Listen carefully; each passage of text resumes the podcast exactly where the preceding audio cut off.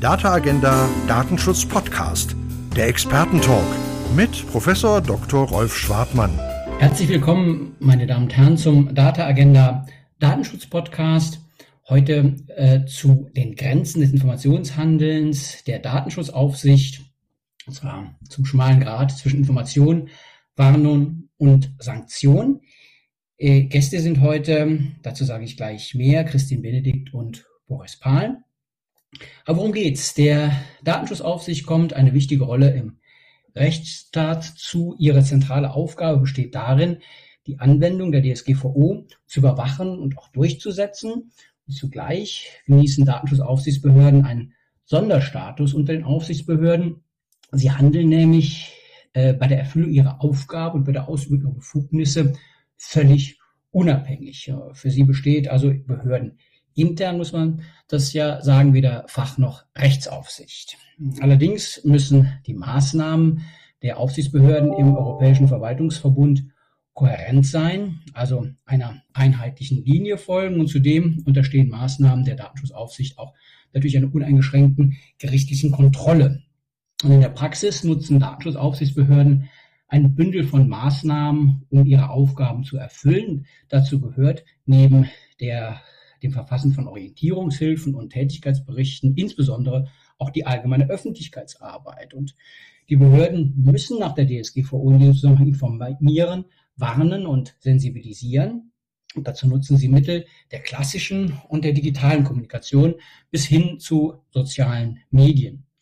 Und eine Besonderheit der Öffentlichkeitsarbeit besteht bei Datenschutzaufsichtsbehörden darin, dass jede öffentlich gemachte Maßnahme der Behörde Verantwortliche in der öffentlichen Wahrnehmung in die Nähe eines, eines Datensünders stellt, obwohl einer Warnung oft noch gar keine abgeschlossene Prüfung vorausgegangen ist. Also allein, dass die Datenschutzaufsichtsbehörde kundtut, dass sie ermittelt und prüft, ist ähm, so etwas wie eine, ja, eine faktische ja, Sanktion, ob man es so nennen kann, kann man ja gleich mal drüber sprechen. Ähm, jedenfalls der Einsatz von gängiger Bürosoftware aus den USA oder der Betrieb einer Facebook-Fanpage sind aktuelle Beispiele, dafür, dass man sich rechtfertigen muss. Und ähm, das hat rechtlich äh, seine Gründe. Zugleich ist aber so, dass jede öffentliche Warnung oder Information aber auch ein Damoklesschwert darstellt und eben, wie gesagt, auch eine faktische Sanktion. Und auf der anderen Seite sind Anforderungen an Verwaltungsverfahrens rechtlich relevantes und ähm, ja, ordnungsgemäßes Handeln, insbesondere mit Blick auf die amtliche Ermittlung von Sachverhalten und die Bestimmtheit von Maßnahmen im deutschen Verwaltungsverfahrensrecht sehr hoch. Und über dieses Thema würde ich gerne heute sprechen mit äh, Christine Benedikt und Boris Pahl. In der Reihenfolge Christine Benedikt ist ähm, ja, Richterin am Verwaltungsgericht Regensburg und sie ist auch Datenschutzbeauftragte dieses Verwaltungsgerichts. Sie war von 2015 bis 2020 beim bayerischen LDA zuständig für die Aufsicht über den Online-Datenschutz und Christian Benedikt ist auch Mitglied der Gesellschaft für Datenschutz und Datensicherheit, sogar im Vorstand der GDD und ähm, ja, an intensiven wissenschaftlichen Veröffentlichungen äh, beteiligt. Ähm, bald wird erscheinen ein mit mir gemeinsam herausgebendes Handbuch zum Online-Datenschutz und die ja, fachliche Expertise von Christian Benedikt, die können jetzt alle genießen, aber sie ist nicht allein heute ähm, mit mir da, sondern es ist auch äh, Boris Pahl da. Boris Pahl ist ähm, ja, Medienrechtler, Informationsrechtler, Daten- und Digitalisierungsrechtler an der Universität Leipzig. Ähm, er ist der datenschutzrechtlichen breiten Öffentlichkeit bekannt ähm, als ähm, Herausgeber des äh, Beckschen Online-Kommentars zum Informations- und Medienrecht, äh, Gersthoff Bahl, und er ist auch Herausgeber und natürlich auch Mitautor von, von Paul Pauli, dem Kommentar zur DSGVO BDSG. Und ähm, Mitglied im wissenschaftlichen Beirat der GDD, das ist er auch. Und ähm, ja, Christine Benedikt und Boris Pahl äh, verbindet, dass sie beide äh, äh, Richter äh, sind, beziehungsweise Richterin und Richter. Und ähm, äh, hauptamtlich ist das die Christine Benedikt und, und Boris Part ist Richter am äh, Landgericht Hamburg. Und ähm, ja, das äh, ist das, was ich zu sagen hätte. Vielleicht, ähm, ja, paar Takte von, von wir, wir duzen uns, wollen das hier auch nicht ändern. Das äh, äh liegt an äh, langjähriger, ähm, ja, ähm, Zusammenarbeit, wo sich das dann letztlich so fügt. Äh, Christine, habe ich alles richtig gesagt? Ja, natürlich alles richtig gesagt. Ich freue mich, dass ich wieder dabei sein kann. Das zweite Mal bei dem Podcast, vor allem natürlich zu so einem sehr, sehr spannenden und heiß diskutierten Thema wie der Öffentlichkeitsarbeit. Ja, wunderbar. Boris? Ja, vielen Dank auch von meiner Seite, äh, Frau Benedikt, äh, lieber Rolf. Äh, herzlichen Dank für die Einladung. Ich freue mich auch sehr, dabei sein zu dürfen und neben den ähm, äh, führenden äh, Kommentarwerken und äh, kommenden Handbüchern, die, die, die ähm, im Druck schon befindlich sind, dass wir auch in diesem Format heute zusammenkommen und wir haben das ein oder andere spannende Projekt auch für die Zukunft noch vor. Denn in dem Bereich, in dem wir tätig sind, ähm, im Datenrecht, Datenschutzrecht, ist natürlich vieles in dynamischer Bewegung und ich freue mich sehr, heute dabei sein zu dürfen. Ja, vielen Dank euch beiden. Dann steigen wir mal ein. Ich würde beginnen mit einer, mit einer Frage an, an Boris Pad, und zwar aus einem ganz besonderen Grund die Einstiegsfrage an ihn, denn er hat sich befasst in der Festschrift für Gernot Lehr mit dem Thema, was wir heute besprechen. Und zwar geht es da um äh, die Grenzen des Informationshandelns der Datenschutzaufsicht. Und ähm, er wirft äh, äh, Fragen auf äh, in äh, dem Beitrag. Da geht es nämlich darum, ähm, ja, welche Ermächtigung für Informationshandeln gibt es aus dem Datenschutzrecht, aber auch darüber hinaus, denn ich muss ja für eingreifendes Handeln nicht nur eine datenschutzrechtliche Erlaubnis haben, sondern ich brauche ja generell eine als äh, Staat, wenn ich äh, in Rechte eingreife und dadurch das ähm, ja, Verlautbarung von Datenschutzbehörden faktisch eingreifen, kann man darüber ja nachdenken und die weiteren Fragen gehen dann dahin, die weitere Frage, gibt es Rechtsprechung dazu? Und ähm, ich würde auch ganz gerne noch ähm, ein Wort reden über die äh, Kaspersky-Entscheidung äh, äh, hier äh, BSI. Äh, vielleicht kannst du das auch noch ein bisschen, bisschen einordnen. Ja, vielen Dank für die, äh, für die Fragen, ähm, die ich versuchen werde, auch alle zu beantworten. Ansonsten bitte gerne nachhaken, dann kommen wir nochmal äh, zu dem jeweiligen Punkt zurück. Ähm, das Thema, es ist eingangs ja schon gesagt worden, dass das, das hört sich zunächst mal vielleicht etwas ähm, formal an, ist aber ganz, ganz, ganz handfest. Ich meine, die Frage, die sich stellt aus, aus Sicht der Betroffenen ist, dürfen die das überhaupt? die Aufsichtsbehörden. Und ähm, wenn ich die aufsichtsbehördliche Perspektive einnehme, ist die Frage, dürfen wir das überhaupt, nämlich in welchem in welcher Form und auf welchem Weg ähm, darf man sich an die Öffentlichkeit wenden mit verschiedenen, ich sage es jetzt mal ganz weit gefasst, Veröffentlichungen. Du hast äh, schon gesagt, Rolf, es geht um, um Warnungen. Das wäre ja so etwas diese äh, Kaspersky-Virenschutzsoftware-Konstellation. Äh, da gibt es auch historische Beispiele, würde ich gleich noch was dazu sagen können. Äh, äh, also es gab es auch schon vor dem Datenschutz natürlich das Thema Öffentlichkeitsarbeit von äh, Behörden. Das kann aber auch, ich will mal das, das andere Extrem nehmen, ein Informationshandeln sein, das sich als mit Sanktionscharakter darstellt, dass die eigentliche Sanktion darin liegt, in der Öffentlichkeit eine, eine Untersuchung über Datenschutzverstöße oder sogar des, des Vorwurfs eines konkreten Datenschutzverstoßes ausgesetzt zu sein. Das kann ja für Unternehmen, Stichwort Reputationsschaden, gravierender sich wirtschaftlich äh, sogar auswirken als ein potenzielles Bußgeld oder eine, eine, eine, eine sonstige Sanktion. Also für die, für die Betroffenen ist das ein ganz scharfes Schwert, Damoklesschwert ist gesagt worden, das über ihnen schwebt. Und im Ausgangspunkt äh, möchte ich vielleicht sagen, dass in der Tat ein solches Informationshandeln sich ähm, als Eingriff, als Sanktion darstellen kann. Und wenn wir einen Eingriff haben, dann brauche ich in einem Rechtsstaat eben auch eine Ermächtigungsgrundlage. Jetzt kann man sich dann darüber unterhalten, was ist die Ermächtigungsgrundlage? Ähm, folgt aus einer Aufgabe, Öffentlichkeitsinformation auch bereits eine Befugnis. Da wäre ich sehr zurückhaltend, um schon ähm, dem vorwegzugreifen. Würde aber ganz so den historischen Kontext vielleicht nochmal herstellen, weil es auch äh, gefragt worden ist. Also ganz äh, Klassiker aus der Rechtsprechung sind äh, Warnungen zum einen vor Glykolwein, also gepanschten Wein, ähm, und zum anderen vor einer ähm, Sekte, Osho äh, Bhagwan äh, Sekte. Das ist in rund 20 Jahre her, ja, Beginn der 2000er Jahre, waren Warnungen und dagegen ist geklagt worden und das Bundesverfassungsgericht sagt, ich, ich spitze es jetzt etwas zu, dem Grunde nach kann aus der staatlichen Aufgabe bei Einhaltung der, der Zuständigkeitsgegebenheiten bei einer sachlich und richtigen Information darf die Öffentlichkeit informiert werden. Ja, ist das, ist das gedeckt? Darüber kann man schon streiten, meine ich, ähm, ob das als Ermächtigungsgrundlage ausreicht. Aber jedenfalls, wenn eine solche öffentliche, ein solches Informationshandeln einen Eingriffscharakter hat, einen, einen Sanktionscharakter aufweist, ist nach meinem Dafürhalten, und ich glaube, die Rechtsprechung bewegt sich auch in diese Richtung, eine Ermächtigungsgrundlage erforderlich.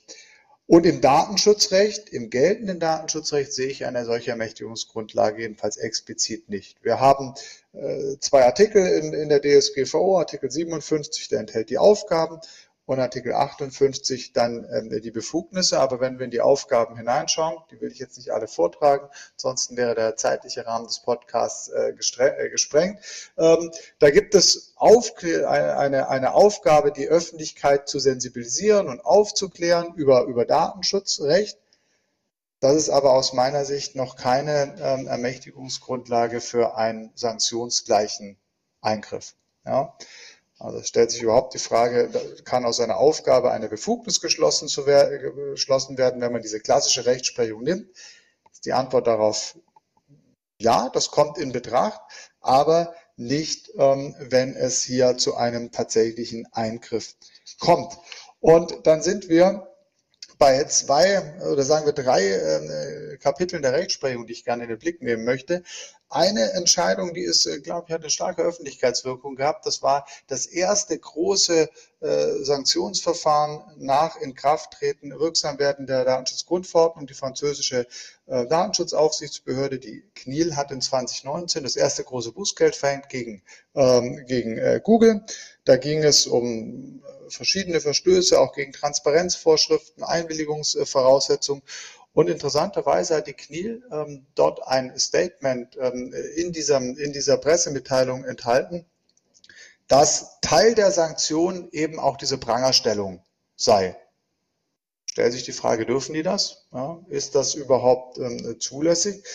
Interessanterweise dann das OVG äh, Nordrhein-Westfalen also wunderbar am Sitz von ähm, Rolf Schwartmanns ähm, äh, Zentrale gelegen, äh, hat, äh, hat entschieden, in 2021, da ging es jetzt nicht um Datenschutz, originär datenschutzrechtlichen Fall, da ging es um die Bundesnetzagentur, aber der Kern der Aussage ist, wenn es eine identifizierende sanktionsgleiche Pressemitteilung, in dem Fall des, des Bundesnetzagentur gibt, dann bedarf dies der Rechtfertigung durch eine Ermächtigungsgrundlage. Und das würde ich so teilen. Also mein Zwischenfazit ist, und dann würde ich gleich noch was zum, zu dem äh, Kaspersky-Entscheidung sagen, ähm, des VG Köln. Mein Zwischenfazit ist, dass wenn wir ein Öffentlichkeitshandeln, ein Informationshandeln von Datenschutzaufsichtsbehörden hat, haben, dass eine Sanktionswirkung gleichkommt. Darüber kann man natürlich trefflich streiten, aber wenn, wenn wir das feststellen, dass eine solche sanktionsgleiche Wirkung gegeben ist, dann bedarf es einer Ermächtigungs Grundlage, die sich nicht aus dem bisherigen äh, Bestand ableiten lässt. Und in diesem Sinne wäre meine Empfehlung, mein Wunsch, äh, mein Anraten, ähm, die, Gesetz, äh, die Gesetzeslage in dem Sinne zu ergänzen, eine tatsächliche Ermächtigungsgrundlage zu schaffen. Und wenn ich nochmal meine Perspektive wende aus der Sicht der Datenschutzaufsichtsbehörde, darf ich das, dürfen wir das überhaupt, dann würde ich sagen, das dürfen wir nur unter bestimmten Voraussetzungen, nämlich so lange bis zu dem Punkt, äh, wie es sanktionsgleichen Charakter hat, einen Eingriffscharakter hat. Ähm, wenn es einen solchen Charakter hat, dann bedarf es einer Ermächtigungsgrundlage und die Stand jetzt äh, sehe ich nicht. Dann hast du Rolf angesprochen und das ist natürlich vollkommen richtig, äh, dass ähm, das aktuelle, die aktuelle Entscheidung, ich glaube vom April äh, diesen Jahres, die Frage, ob das BSI ähm, warnen durfte vor der Kaspersky Virenschutz Software und da sagt das VG Köln ja, ähm, ist rechtmäßig. und ich halte die Entscheidung auch äh, für richtig, da ich sie etwas anders gelagert sehe als, als der Themenkomplex, über den ich jetzt gesprochen habe. Nämlich Datenschutzaufsichtsbehörde, fehlt es aus meiner Sicht aktuell an einer gesetzlichen Ermächtigungsgrundlage, die erforderlich wäre. Das BSI konnte zurückgreifen auf äh, Paragraph 7 ist das, ähm, äh, das, äh, das, ähm, äh, das äh, Paragraph 7 BSIG, das enthält, dass der, das BSI zur Erfüllung seiner Aufgabe Warnungen aussprechen kann. Da muss man natürlich schauen, ob tatbestandsmäßig ähm, die, die Voraussetzungen dieser Warnung hier erfüllt sind. Ähm, das hat das, ähm, hat das äh, VG Köln, denke ich, nachvollziehbar bejaht. Und dann ist der Kategori kategoriale äh, Unterschied, der zentrale Unterschied aus meiner Sicht, dass wir eine gesetzliche tragfähige Ermächtigungsgrundlage haben und während deren Tatbestandsvoraussetzungen erfüllt sind und dieser, der, der Schutzzweck der Warnung erfüllt werden kann, dann taugt das und dann ist das rechtmäßig. Nochmal, anders verhält es sich ähm, im Moment im Datenschutzrecht, wenn man meiner Auffassung folgt und sagt, ähm, da braucht es eine Ermächtigungsgrundlage und eine solche haben wir im Moment nicht. Das wäre so mein erster, äh, mein erster Streifzug durch deine Fragen und ich freue mich natürlich auf Rückfragen und äh, dann Gelegenheiten zur Vertiefung. Ja, vielen Dank, Boris. Ich, ich ähm, greife das mal auf. Ähm, gibt einen, vielleicht einen kleinen, kleinen, kleinen Drall noch rein und gibt's an, an Christian Benedikt weiter. Also Punkt eins, äh, sehr äh, äh konzise äh, äh, übereinstimmungsfähige Darstellung äh, äh, der, der Problematik. Ähm, ich habe mir vor ein paar Jahren mal für den Ombudsmann der Wissenschaft ein Thema angeguckt, das äh, sah unspektakulär aus, passte aber genau da rein. Und zwar ging es um die Frage, die mir gestellt wurde, darf denn ein, eine Produktion, deren, äh, ähm, ja, die, die in einem äh, ordnungsgemäßen Verfahren als Plagiat äh, durchgegangen ist bei einer Hochschule, darf der die Kenntlichmachung des Plagiatsvermerks in einem Online-Bibliothekskatalog oder in generell in einem Bibliothekskatalog nach sich ziehen. Also die sehr spannende äh, Osho-Problematik hier sehr spitz auf einen Fall gedreht, äh, wo wir eine Situation hatten, in der materiellrechtlich äh, und auch im Sinne der äh, Klarheit der Wissenschaft völlig klar ist, äh, da passiert, also wir hatten eben keine Eingriffsermächtigung. Ich bin damals zum Ergebnis gekommen, naja, der eigentliche Eingriff, der findet nicht mehr statt durch äh, die Kenntlichmachung des Plagiats, sondern das ist ähm, ja der Entzug äh, des Doktorgrades selber, so dass das dann am Ende nur ein Reflex ist. Und so habe ich mich damals äh, mit meinen beiden Mitautoren ähm, an Osho äh, vorbei bewegt. Das, das Gutachten von Ombudsmann der Wissenschaft ist in der Welt und ähm, ja, äh, hat mich aber wirklich sehr tief geführt in diese Problematik. Da ging es dann auch noch um Teilaspekte, also welche Regelungskompetenzen haben ähm, ja, Landesgesetzgeber, die das natürlich in ihren Hochschulgesetzen regeln müssen. Und da stellen sich natürlich auch bei der Frage der Ermächtigung, die wir in der Tat äh, sinnvollerweise bräuchten für sowas. Da gibt's im äh, Bereich der ähm, der, der Landesgesetzgeber sehr, sehr wenig bis, bis, bis nichts, was, was, was das macht. Also äh, Befund teile ich absolut. Wir müssen das, äh, das muss nachgezogen werden, weil diese ähm, Ombudsmann-Geschichte mit den Plagiaten, das ist unter Umständen nicht allgemeinerungsfähig. Wenn wir das als Regel festhalten, ähm, Christine äh, äh, Benedikt, die ähm, Osho-Geschichte, äh, muss man für meine Begriffe äh, so sehen, wie Boris Bahr das gesagt hat. Wie ordnest du denn, naja, die gelebte Praxis der Datenschutzaufsichtsbehörden ein? Wir haben ja, das sind ja nicht Produktwarnungen in dem Sinne. Wenn man an die Berliner Datenschutzampel denkt, ähm, das, das ist eine Bekanntmachung der Berliner Datenschutzaufsichtsbehörde da wird dann äh, Videokonferenzsoftware bewertet in Kategorien von äh, darf man nutzen, darf man vielleicht nutzen, darf man nicht nutzen. Und ähm, an die Verwaltungsrichterin jetzt natürlich die unglaublich spannende für mich äh, Frage. Wir haben zwei Kategorien, äh, äh die immer eine Rolle spielen, äh, im ersten Semester schon äh, Verwaltungsverfahrensgesetz macht.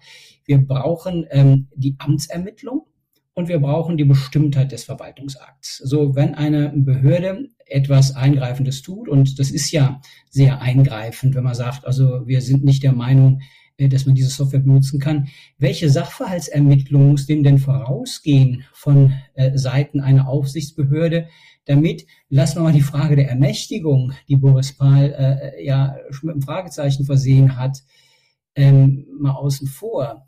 Wie ist der Umfang der Amtsermittlung. Im Bodenschutzrecht haben wir das sehr stark ausdifferenziert in Altlastenverdachtsfällen. Ist strukturell so ein bisschen äh, vergleichbar. Keiner weiß genau, ähm, wo liegen die Verantwortlichkeiten und wie tief muss man gehen. Und dann geht der Gesetzgeber im Bundesbodenschutzgesetz hin und macht da eine Ausdifferenzierung äh, des Amtsermittlungsgrundsatzes auf bräuchten wir sowas nicht auch für äh, das BDSG? Denn in der Praxis, da gebe ich Boris Pahl recht, haben wir es noch mit einem massiven Problem zu tun für die Wirtschaft, ähm, weil diese Produkte werden ja jedenfalls nicht guten Gewissens dann äh, äh vom Markt angenommen, wenn sie Gegenstand einer solchen ähm, Warnung waren. Ja, vielleicht sollten wir erstmal klarstellen, wie kommt dann die Behörde von dem normalen Informationshandeln zu einer Produktwarnung oder zumindest zu einer Meldung, die einer Produktwarnung gleichkommt? Ich glaube, unbestritten ist, die Aufsichtsbehörden dürfen und müssen natürlich Öffentlichkeitsarbeit durchführen. Dafür haben sie ja ganz viele Möglichkeiten. Sie haben die Leitlinien, sie haben Pressemitteilungen, sie haben Prüfaktionen, also wie zuletzt beispielsweise das Bayerische Landesamt für Datenschutzaufsicht. Da werden ja auch ganz konkrete Hinweise an die Öffentlichkeit gegeben, wie muss ich mich beispielsweise bei Ransomware schützen. Das sind ganz nützliche Informationen. Aber sowohl die Leitlinien als auch solche Infos über Prüfaktionen tun ja dem Unternehmer, tun dem Unternehmen als solches ja überhaupt nicht weh. Belasten wird das Ganze erst dann, wenn wir zum Beispiel konkrete Produkte unter die Lupe nehmen und die dann den Stempel bekommen, das ist rechtswidrig, weil das Ganze nicht datenschutzrechtskonform betrieben werden kann. Und wenn das der Maßstab ist, das heißt also eine Aufsichtsbehörde greift ja in gewisser Weise dann in die Wettbewerbssituation ein, greift in den Markt ein, das hat natürlich dann einen wirtschaftlichen Nachteil wenn ich jetzt als Anbieter eines solchen Produkts das Label bekomme, ich bin nicht datenschutzkonform. Das ist auf jeden Fall belastend. Und eben so ein belastender Verwaltungsakt, wie der Jurist sagt, der braucht natürlich eine Rechtsgrundlage. Aber selbst wenn wir die haben, das heißt, wie beispielsweise im Fall des BSI, das also vor bestimmten Sicherheitslücken gewarnt werden darf, heißt es ja noch lange nicht, dass ich da aus der Hüfte geschossen einfach sagen kann, da habe ich ein ungutes Bauchgefühl, das ist jetzt offenbar rechtswidrig. Sondern wir haben dann sehr interessanten Grundsatz im deutschen Verfahrensrecht und das muss man auch sehen, das ist vielleicht in anderen Mitgliedstaaten anders. Deswegen kann die französische Aufsichtsbehörde da vielleicht locker mal drüber sprechen und sagen, so eine Pressemitteilung hat auch Sanktionscharakter. Das sehen wir vielleicht in Deutschland eben anders. Und in Deutschland ist es nun einmal so, dass für alle Verwaltungsbehörden der Grundsatz gilt, bevor sie tätig werden, bevor sie eine behördliche Maßnahme erlassen, müssen sie ja erstmal den Sachverhalt ermitteln. Sie müssen wissen, wer macht etwas, wie ist die tatsächliche Lage, hätte er vielleicht mehr machen müssen, wie ist einfach auch das Zusammenspiel mit mehreren Akteuren, denn gerade wenn wir uns mal die Produkte anschauen, um die es ja im Einzelnen geht, ich denke da an Facebook-Fanpages, ich denke da an Videokonferenzsysteme, ich denke da an Microsoft-Anwendungen, die waren ja alle schon Gegenstand von Prüfaktionen. Ja, immer dann, wenn also mehrere Player mit an Bord sind, dann muss man sich natürlich genau überlegen, wer hat welche datenschutzrechtliche Rolle, welches Recht muss angewendet werden und was sind eigentlich die gesetzlichen Pflichten. Und erst dann kann ich ja zum Ergebnis kommen, dieser Verantwortliche erfüllt offenbar seine Pflichten nicht oder nicht vollumfänglich. Also mit anderen Worten, nur mit einer Rechtsgrundlage, die da lautet, die Behörde darf warnen, ist es noch lange nicht getan. Die Behörde muss im Vorfeld viel Arbeit leisten. Sie muss den Sachverhalt vollständig ermitteln und kann ihn nicht einfach im Sinne von, wir haben da ein ungutes Bauchgefühl oder wahrscheinlich ist es so. Das reicht eben nicht für so einen ganz gravierenden Eingriff. Ja, also das würde ich jetzt aus meiner wissenschaftlichen Perspektive als, als Verwaltungsrechtler, was ich ja bin, absolut teilen. Also das Verwaltungsverfahrensgesetz äh, ist ein schon ein bestimmter Spießrutenlauf äh, beim Erlass eines Bescheides. Also gerade die Amtsermittlung und die Bestimmtheit, äh, das sind Fehlerquellen eines Verwaltungsaktes, die haben es durchaus in sich. Und ähm, da ist man noch gar nicht mal im bußgeldrelevanten Bereich, man muss das allein verwaltungsverfahrensrechtlich ordentlich auf die Kette kriegen. Und äh, die Anleihen aus dem, aus dem Altlastenrecht, äh, die äh, finde ich da durchaus naheliegend. Äh, da muss man wirklich, wenn man so intensiv eingreift in betroffenen Rechte, ähm, sich aus meiner Sicht wirklich äh, äh was einfallen lassen und sein Pflichtenheft äh, äh, erstmal ausbuchstabieren und es dann einhalten. Und das muss man auch äh, natürlich dann, wenn der Gesetzgeber es noch nicht gemacht hat. Und das führt dann für meine Begriffe am ersten ja, ja, zu Zurückhaltung äh, müsste es ja führen äh, bei, einer, bei einer Aufsichtsbehörde, wenn ich, ähm, wenn ich informiere an der Grenze zur Warnung. Aber ein interessanter äh, Punkt hast du angesprochen. Du hast gesagt, eine Warnung ist ein Verwaltungsakt. Ähm, das kann man ähm, ja auch an der Regelung scheitern lassen. Ähm, aber ich höre aus dem, was du sagst, raus, äh, dass äh, das durchaus regelnden Charakter hat, das wirklich dogmatisch interessieren, wie, wie du das als Richterin bewerten würdest, äh, äh, so eine Maßnahme. Also, also klassifizieren würdest. Ja, es gibt viele Stimmen, die sagen, na ja, so eine Mitteilung als solche hat jetzt ähnliche Wirkung wie ein Bescheid, ist also ein Verwaltungsakt oder man sagt, naja, das ist eher schlicht hoheitliches Handeln. In jedem Fall kann man aber festhalten, dass sich ein Unternehmen dagegen wehren kann. Und auch das haben wir ja prima gesehen im Fall Kaspersky, in dem das Ganze eben gerichtlich überprüft wurde. Das Verwaltungsgericht kam zum Ergebnis im vorläufigen Rechtsschutz, ja, Offenbar waren hier alle Anforderungen erfüllt und die Behörde des BSI durfte also warten. So geht es richtigerweise und interessant finde ich auch in dem Zusammenhang, das war jetzt im Fall des BSI besonders relevant. Was ist denn eigentlich die Funktion der Warnung? Warum warnt eine Behörde? Sie hat ja das Ziel, dass dann Nutzer diese Anwendungen nicht mehr gebrauchen. Das Unternehmen beispielsweise Office-Anwendungen nicht mehr nutzen. Die Frage, die man sich durchaus stellen kann, ist, wäre das nicht zielführender, dann gegen diesen Missstand, der ja da offenbar gesehen wird aus Sicht der Aufsicht, einfach vorzugehen und ein Unternehmen, das eben angeprangert wird, aufzufordern, einen rechtmäßigen Zustand herzustellen.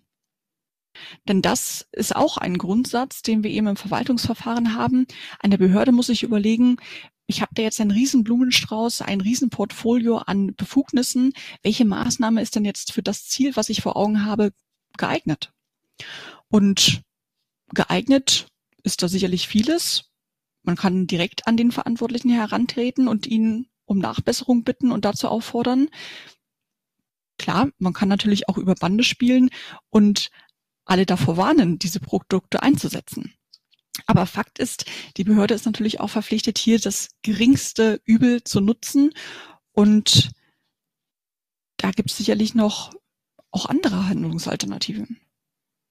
Man könnte an, an eine Anweisung denken, wenn man schon gern Bescheid will. Ne? Also das ist ja auch ein schönes äh, Instrument äh, aus den Befugnissen der DSGVO, das natürlich ähm, ein bisschen sperrig ist, äh, wenn man da eine bestimmte äh, äh, Formulierung für, für finden muss. Man muss den Sachverhalt ja in der Tat ermittelt haben, sonst funktioniert das ja nicht. Da ist eine Warnung ohne Ermittlung natürlich leichter. Ähm, aber vielleicht nochmal an, an, an Boris Pahl die Frage. Mmh, wie, wie würdest du denn sagen, kann eine hm, Verwaltungsbehörde ihre Grenzen erkennen? Also eine Aufsichtsbehörde. Das, äh, ja, äh, das Instrumentarium des Verwaltungsverfahrensrechts, das sollte ihr geläufig sein. Dafür ist sie eine an Artikel 3, äh, 1 Absatz 3 äh, gebundene äh, äh Verwaltungsbehörde.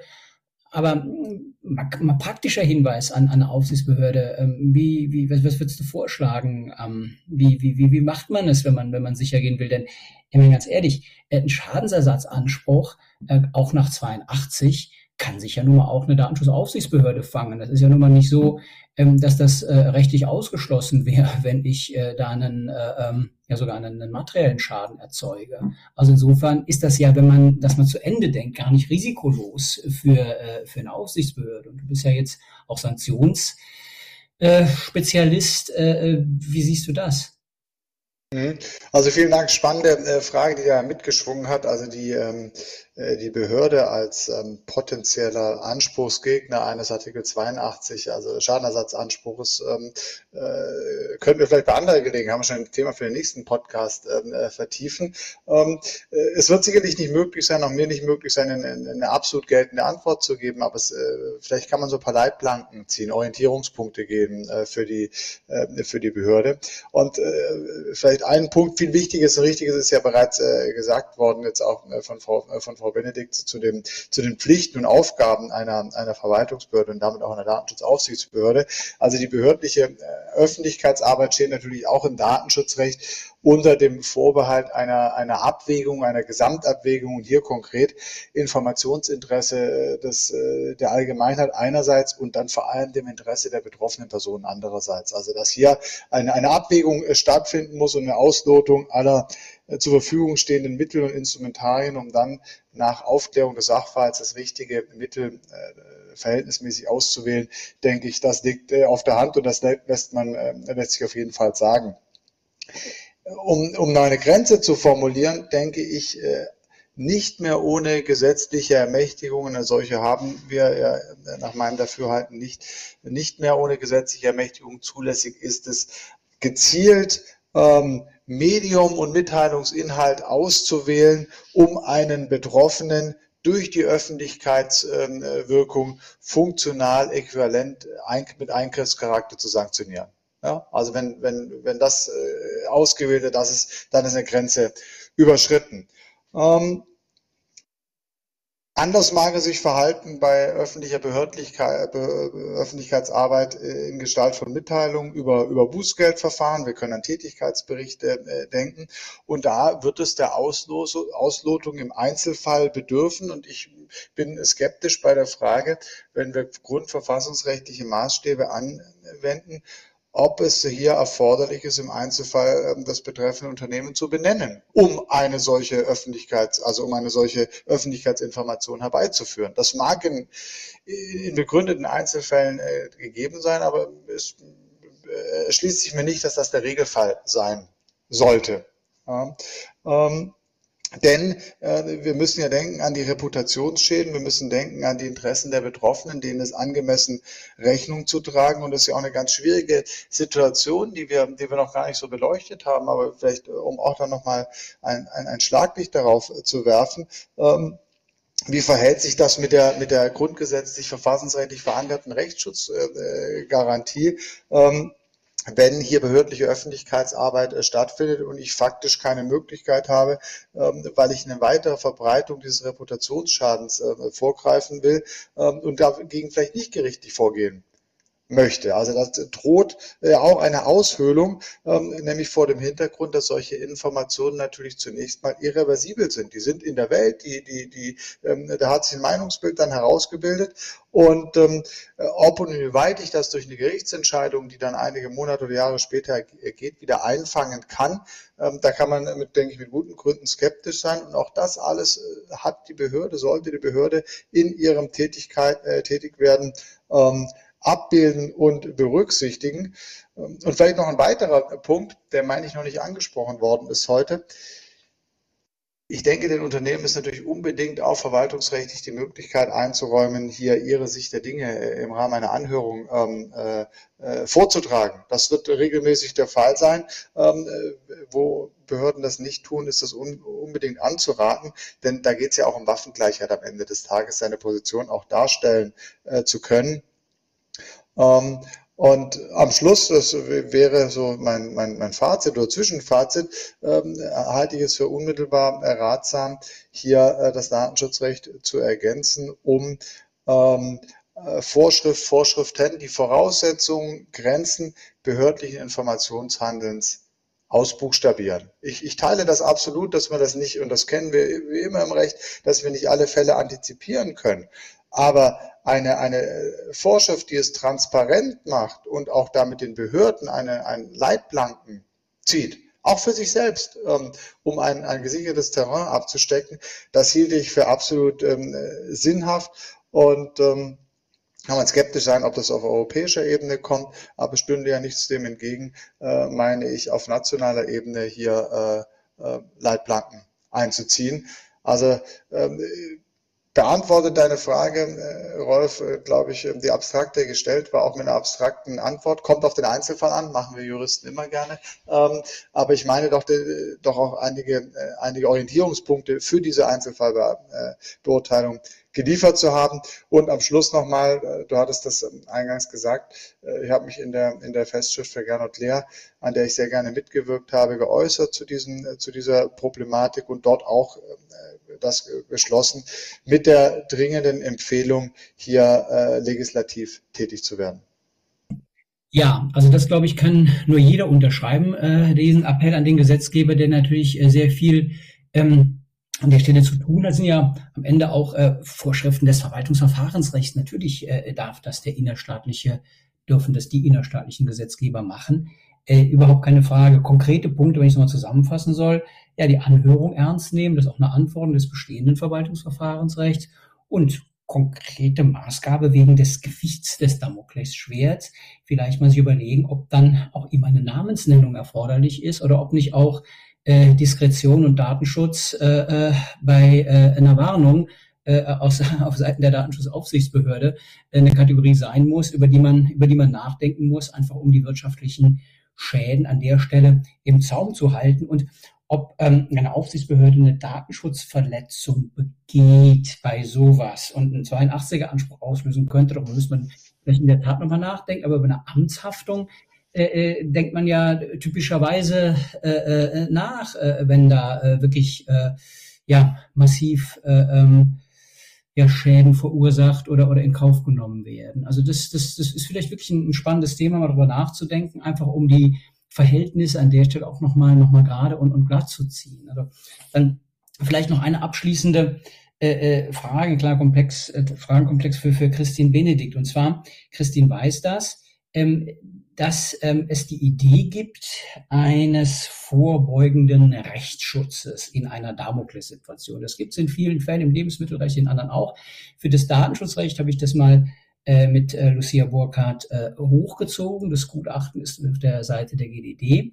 Ähm, dann geht es um die Frage, kann man denn rechtlich belastbar ähm, etwa über eine vorbeugende äh, Feststellungsklage, gerade in den Fällen, wo die Behörde nichts tut. Also wo sie, wenn man sagt, es ist kein Verwaltungsakt, wir warten im Prinzip bei allem, was wir tun, drauf, dass das Damoklesschwert runterfällt ähm, und die Behörde sich vielleicht auch schon festgelegt hat, entweder weil einer was getwittert hat von Aufsichtsseite oder weil ähm, sogar eine konkrete Aussage äh, nach, einer, nach einer Beratung besteht oder weil eine Orientierungshilfe in die Richtung geht, kann man nicht auf die Idee kommen zu sagen, naja, also hier hat sich ein äh, Rechtsverhältnis in einer Weise verdichtet, dass ich im Vorfeld äh, das einem Verwaltungsrichter mehr oder weniger als, als Schiedsrichter unterbreite. Da werden äh, Verantwortliche häufig Angst davor haben, das ist meine Erfahrung, das zu tun, weil man äh, sich nicht mit der Aufsichtsbehörde verscherzen möchte. Aber äh, das wäre ein anderes Thema. Aber rein verwaltungsrechtlich wenn dir sowas als Richterin unterbreitet würde und du müsstest es über die äh, Ebene der Zulässigkeit schieben mit den Kategorien, äh, äh, die du bei der Zulässigkeit einer solchen Klage zu berücksichtigen hättest, äh, würdest du dir das, äh, wenn man sagen, äh, verwaltungsrichterlich eher vorstellen können oder ist das, ähm, ähm, ja, ist das anders zu bewerten? Ja, ich fand das Gutachten sehr gelungen, waren ganz tolle Ideen, die man da einfach aus dem allgemeinen Verwaltungsrecht schon kennt und jetzt auf das Datenschutzrecht übertragen hat. Vielleicht als Zusammenfassung, für wen eignet sich das eigentlich, dieser vorbeugende Rechtsschutz? Die Idee ist, wenn ich da jetzt so eine, nennen wir es mal hart, die Produktwarnung haben einer Behörde. Das heißt, dieses oder jene Software-Tool oder diese oder jene Plattform ist jetzt rechtswidrig aus Sicht der Behörde. Dann ist natürlich klar, Rechtsschutz kann auf jeden Fall derjenige beanspruchen, der konkret in dieser Pressemitteilung dann genannt wird. Das Unternehmen.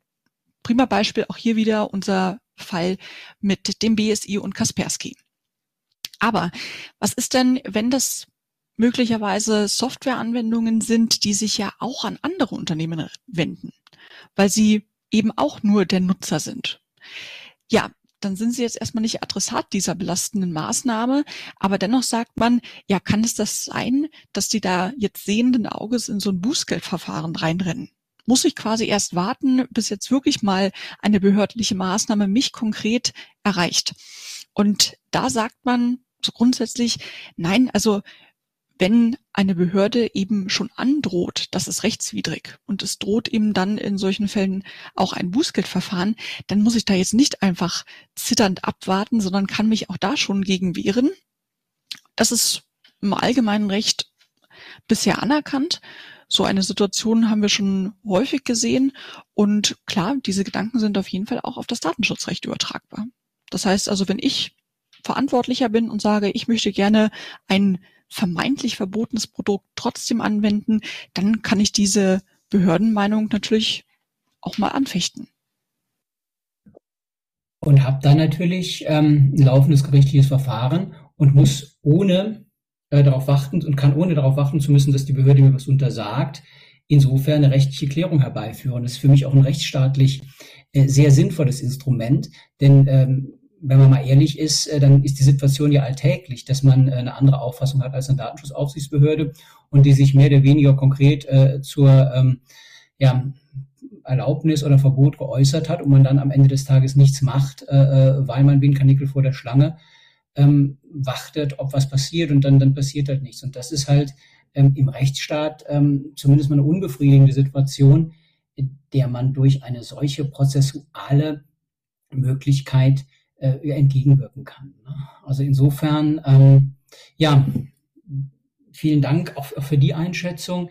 Das ähm, ja, ähm, war ein Podcast, der praxisrelevant ist aus meiner Sicht äh, und zugleich aber äh, natürlich auch sehr, sehr, sehr äh, rechtsdogmatisch äh, ist. Aber das, das muss man, glaube ich, auch tun, wenn man sich über die äh, ähm, Zulässigkeit äh, von äh, Informationshandeln der Datenschutzaufsicht und äh, äh, dessen Grenzen unterhält, dann kann man eben auch nicht anders als äh, die Grenzen ein wenig auch zu buchstabieren. Und das haben wir heute versucht. Ich, ich denke auch, das ist uns so ein bisschen ähm, gelungen, ein wenig Klarheit in diese äh, Fragen zu bringen. Ähm, ja, ich, ich bedanke mich, mich herzlich bei äh, Christine Benedikt und, und Boris Pahl für ähm, die Mitwirkung im Podcast, für das zur Verfügung stellen des, des Sachverstandes, ne, richterlich, wissenschaftlich und beides und so weiter. Also herzlichen Dank. Ähm, ja, von, von eurer Seite noch ähm, ein Resümee des ja, auch von mir vielen Dank für die spannende Diskussion. Ich kann mich da nur dem Vorschlag von Herrn Professor Pahl anschließen. Es wäre wirklich sehr wünschenswert, dass der Gesetzgeber hier einfach für Klarheit sorgt und beispielsweise im BDSG, wenn er das dann möchte, nochmal präzisiert, wann darf eben auch die Datenschutzaufsicht warnen und unter welchen Umständen und wie muss so ein Verfahren ausgestaltet sein. Ich denke, das hätte für alle Beteiligten viel Rechtssicherheit und dann können wir vielleicht beim nächsten Mal auch über echte Fälle diskutieren. Ja, auch von mir aus, äh, von meiner Seite aus vielen Dank, hat viel, äh, viel Spaß gemacht. Mein äh, Schlussplädoyer hat, hat Frau, äh, Frau Benedikt schon gehalten. Dafür danke ich Ihnen sehr. Also das kann ich nur äh, unterstreichen. Und ich habe ja äh, selbst schon eine versteckte Versuch der erneuten Einladung äh, ausgesprochen zu diesem Podcast. Themen gibt es, gibt es genug. Ich bin gerne, wenn ich eingeladen werde, wieder mit dabei. Hat viel Spaß gemacht. Ähm, ja, und bis zum nächsten Mal, hoffentlich. Vielen Dank. Ich komme sehr gerne darauf zurück, denn es hat auch mir viel Spaß gemacht, äh, viel gebracht. Äh, man erzählt und lernt und das ist ähm, eine wunderschöne Veranstaltung. Das war der Data Agenda Datenschutz Podcast zum Thema Grenzen des Informationshandelns der Datenschutzaufsicht, der schmale Grad zwischen Information, Warnung und Sanktion. Herzlichen Dank an Christine Benedikt und Boris Pahl und an Sie alle fürs Zuhören. Bis zum nächsten Mal. Vielen Dank. Das war der Data Agenda Datenschutz Podcast, der Expertentalk mit Professor Dr. Rolf Schwartmann.